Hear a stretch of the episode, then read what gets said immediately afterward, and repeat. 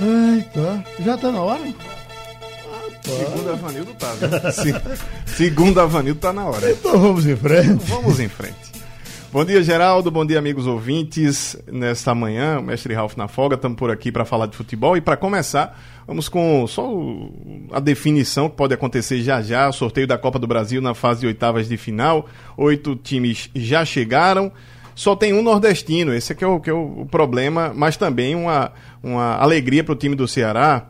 Chegou nessa fase agora, com o Internacional, São Paulo, Flamengo, Palmeiras, Grêmio, América Mineiro do, do Lisca, que não tem nada de doido mais. O Cuiabá, que foi campeão da Copa Verde do ano passado, está fazendo uma campanha fantástica na Série B. E o Ceará, nesse ano de 2020, já levantou aí quase 15 milhões em premiação, Geraldo. É um negócio fantástico no ano tão difícil por conta da Covid-19, por conta de paralisação. Um time cearense, time nordestino, a equipe do técnico Guto Ferreira, que é o próximo adversário do esporte no domingo às 8h30 da noite, já levantou aí 90, pouco mais de 90% da receita programada, só de premiações. O campeão da Copa do Nordeste levou mais de 3 milhões e meio, 3 milhões e 800. Agora, na Copa do Brasil, já fez 2 milhões e 600 quando passou para as oitavas. Agora, para as quartas, fez 3 milhões e 300. Tá aí com só nesse bolinho dessas duas fases, 5 milhões e 900 mil, então 15 milhões. No ano difícil, é, alguma coisa está muito certa no Ceará e é preciso os, os, times pernambucanos, os times nordestinos se espelharem também no futebol cearense que está fazendo dinheiro em tanta dificuldade. Tem um fator também da eleição norte-americana, os atletas que já declararam lá apoio tanto para o Joe Biden quanto para o presidente Trump, o LeBron James, democrata, o Mike Tyson também foi votar esse ano, o Dennis Rodman, o cara, aquele tatuado que é amigo do, do ditador da Coreia do Norte, também fazendo campanha. Uh, os times da NBA, principalmente do basquete, fazendo doações para o Partido Republicano, mais de 50 milhões de dólares doados. Eles já fizeram, são franquias e por conta disso é, é um pessoal que tem muito dinheiro e está movimentando o esporte também nessa questão da eleição. Não é uma ilha, ninguém fica de fora disso. Hoje tem Náutico e Havaí na Série B e o Náutico precisa desesperadamente de um resultado positivo precisa de uma vitória. Está na 17 colocação dentro do Z4. Tem as voltas aí do Camutanga e do Jorge Henrique. Anunciou o Renan Foguinho, jogador de 31 anos, com passagem principalmente no futebol turco desde, desde 2015. E o técnico Gilson Kleina tem três dúvidas, principalmente no sistema defensivo. Náutico toma gol praticamente quase todo, quase todo jogo e é isso que eles querem resolver no sistema defensivo. Na lateral direita, vai Hereda ou vai Iago Rocha? Na zaga, vai Ronaldo Alves ou vai Carlão. Na lateral esquerda, vai William Simões ou vai o Kevin? Essas são as dúvidas do técnico do técnico Gilson Kleina para poder botar o time do Náutico hoje. A arbitragem é do Paraná, o Leonardo Ferreira de Lima e a gente transmite aqui com o Screte de Ouro esse jogo hoje à noite às 7h15. O Santa Cruz, está até nos jornais de hoje, ontem muito repercutido, o torcedor está querendo saber uh, o que é que está acontecendo e quais são as providências que estão sendo tomadas. O Santa ontem acabou divulgando por conta da testagem, isso é feito de forma muito rigorosa pelo, pelo pessoal do vice-presidente uh, doutor Antônio Mário, e o Santa, que é líder da Série C, completa aí dois meses de invencibilidade invencibilidade não é para qualquer um. Dois meses de invencibilidade, uma competição dificílima, como é a terceira divisão do futebol brasileiro. E tem um fator que é elenco. O Santa foi montando esse elenco, acrescentando peças, Geraldo. E agora está chegando num momento essencial, que é o um momento decisivo, até psicológico do time. Quem está para conversar com a gente é o diretor de futebol do Santa, o Fred Dias, gentilmente nos atendendo nessa manhã de sexta-feira para falar desses problemas e também das soluções que precisa encontrar no Santa Cruz. Bom dia, Fred. Para começar, tem mais gente infectada com a Covid-19. Ney Pandolfo testou positivo. Obrigado por atender a Rádio Jornal. É, bom dia. É um prazer estar falando com um amigo, estar falando aí no programa da Rádio Jornal. É, realmente, nós estamos aí com essa dificuldade em virtude da Covid-19. Nosso departamento médico vem reagindo preventivamente, né, para manter nossos atletas, nossos funcionários, nossos colaboradores da comissão técnica é, com o máximo possível de saúde, de cuidado, mesmo tendo que exercer a profissão num momento tão difícil como esse que nós estamos atravessando. Mas, a princípio, os testes vão sendo feitos regularmente, semanalmente, e é óbvio que a gente não ia ficar uma ilha, né? O Santa Cruz, eu acho que talvez seja um dos clubes que menos sendo atingidos com, com exames positivos né, de Covid. Mas a gente sabe que com o decorrer dos jogos, viagem, competição, se afunilando, então a gente sabe que realmente a, o aumento de casos poderia acontecer e é o que vem acontecendo. Mas nós estamos tranquilos porque nosso time, na verdade, temos um elenco bem montado, bem formado. E apesar das dificuldades que nós vamos enfrentar num jogo difícil, contra um adversário difícil, que é o Vila Nova, né? Um clube que também vem com um período de insensibilidade muito grande.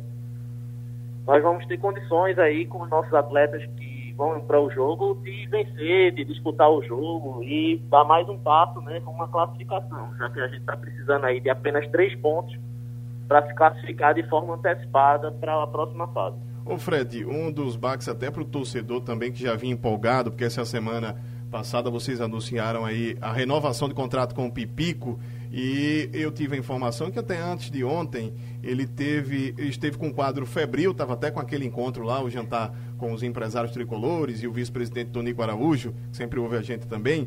O Pipico é talvez uma baixa para sentir muito, porque ele já vinha numa crescente muito importante. Como é que foi essa negociação para renovar o Pipico e também ó, o tamanho da perda sem estes cinco titulares para esse jogo?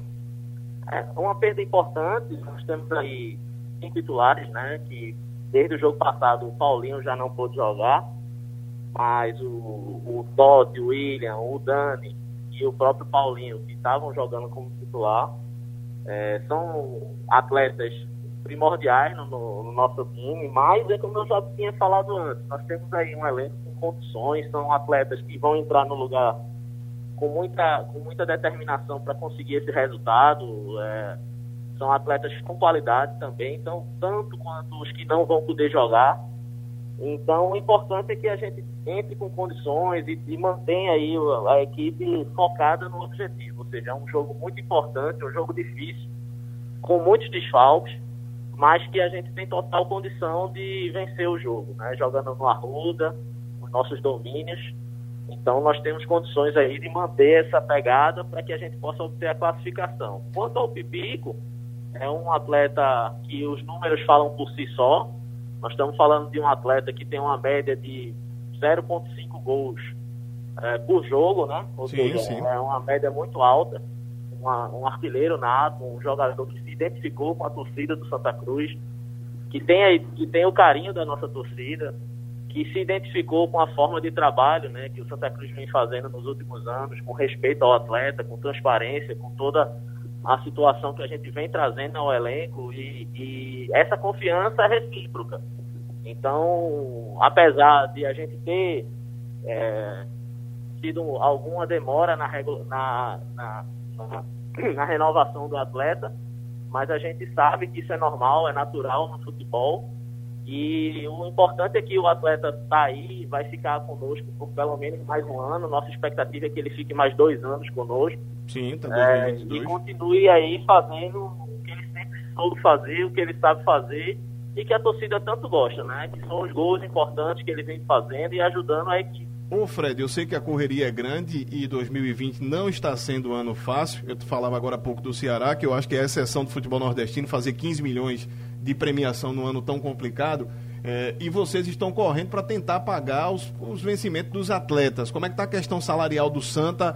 Está atrasado um mês, está atrasado dois, está tentando pagar separado, direito de imagem. Como é que está a questão financeira desse elenco? É, realmente nós estamos falando de um ano de exceção. Né? Nós estamos falando de um ano em que, em março, parou-se de ter jogos até junho, julho, e que desde março também não se tem nenhum tipo de renda proveniente de bilheteria nos estádios.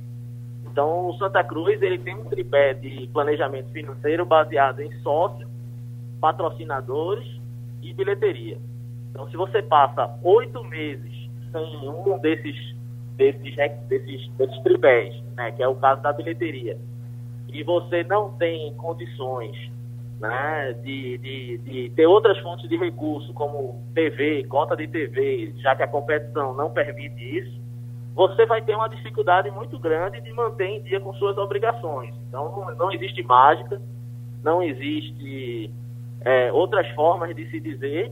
Né? Então, nós estamos trabalhando com o nosso elenco de forma muito transparente, nós estamos colocando todas as situações na mesa existem algumas situações em atraso, é normal isso. Por conta dessa situação, eu estava vendo uma, uma reportagem um dia desse é, que o Barcelona estava chamando os atletas novamente para renegociar salários, Isso. porque não estava conseguindo manter com a ausência de público nos estádios. Então, se você está falando do Barcelona, imagine o Santa Cruz, um clube de Pernambuco, na Série C do Campeonato Brasileiro. Então, a gente tem que trabalhar com os pés no chão.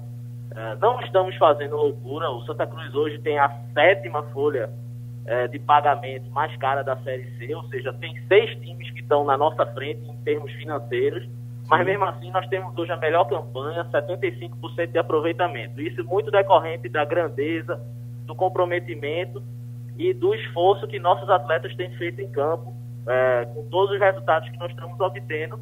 E, e realmente nós estamos aí buscando formas de manter esses pagamentos regulares. Nós estamos aí com um mês de carteira para ser pago. Sim. Nós estamos aí com quatro meses de imagem para ser pago, dentro de uma realidade de, de ausência de receitas, né, de ausência de público nos estádios, é uma situação controlada, mas que a gente precisa é, cumprir com as nossas obrigações. Nós temos um planejamento de pagamento que vem sendo seguido à risca. Os atletas têm a confiança na diretoria, a diretoria tem a confiança nos atletas. E é isso que eu acho que vai fazer a gente chegar forte, a gente chegar firme e conseguir o acesso ao final do, do, do janeiro, né? Que a competição vai até o início de, de 2021. Então eu acho que é importante que o torcedor tenha ciência disso e que vá ao clube pagar sua mensalidade de sócio, procure os canais de, de do clube para pagamento através de cartão de crédito, boleto bancário, se você não pode se deslocar até o Arruda Uh, compre os produtos oficiais na loja, que Ajuda você vai estar tá clube, né? ajudando. Né? E ao final sempre tem disponível o, o, ingresso virtual que nós estamos fazendo no estadiolotado.com.br, que aí o torcedor pode ajudar também com a receita para que a gente possa cumprir as obrigações. Fred Dias, obrigado, viu? Sucesso, boa sorte no trabalho. Tem muita coisa para fazer para tirar o Santa dessa Série C. Um, um abraço e estamos sempre à disposição e contamos com a ajuda do torcedor do Santa Cruz. É isso, Geraldo.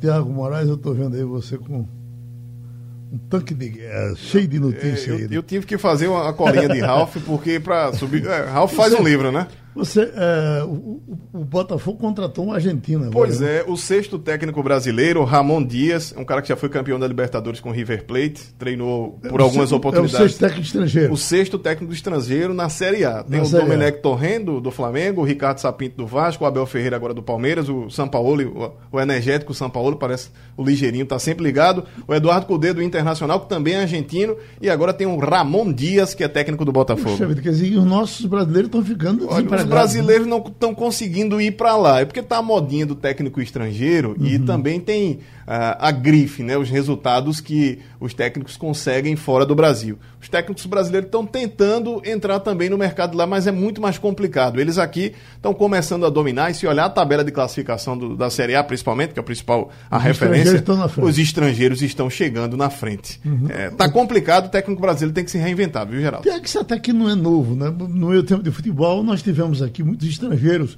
O Recife, um treinador que prestou enorme serviço. Ao Náutico, por exemplo, do Ex, que foi Alfredo Gonzalez. Alfredo Gonzalez. É, Dante Bianchi, que treinou Não, todos Dante Bianchi fez história e o nome escreveu história. o nome dele no livro de ouro do futebol. E anos atrás, se lembra dele, que era um, um húngaro veio aqui pela Paraíba, chegou a treinar por aqui também. É, e antes atrás, tem até uma história interessante Sim. que Zé Santana gostava de contar, ah. Que é, nos tempos de uh, Rádio Clube, Ivan Lima comandando o futebol na, na, Rádio Clube com um sucesso enorme, e chamou, fez uma reunião no departamento, só vocês estão brincando demais, acabar com esse negócio de brincar na jornada, tem que falar sério agora. E tá tudo certo. Se brincar, eu demito.